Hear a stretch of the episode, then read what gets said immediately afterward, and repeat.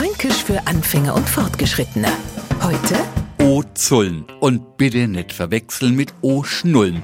Das wäre ablecken. Heute wird O-Zullt. Und das ist gleich was ganz was anderes.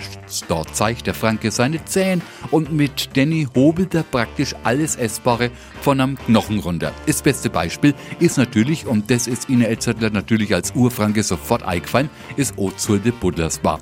Wer damit nichts Ofanger kopen hat, der gehört halt nicht zu uns. Trotzdem weihern wir alle Neufranken wie gewohnt in die hohen Geheimnisse unserer Sprache ei. O-Zullen heißt etwas abnagen. Fränkisch für Anfänger und Fortgeschrittene. Morgen früh eine neue Folge. Alle Folgen als Podcast unter radiof.de.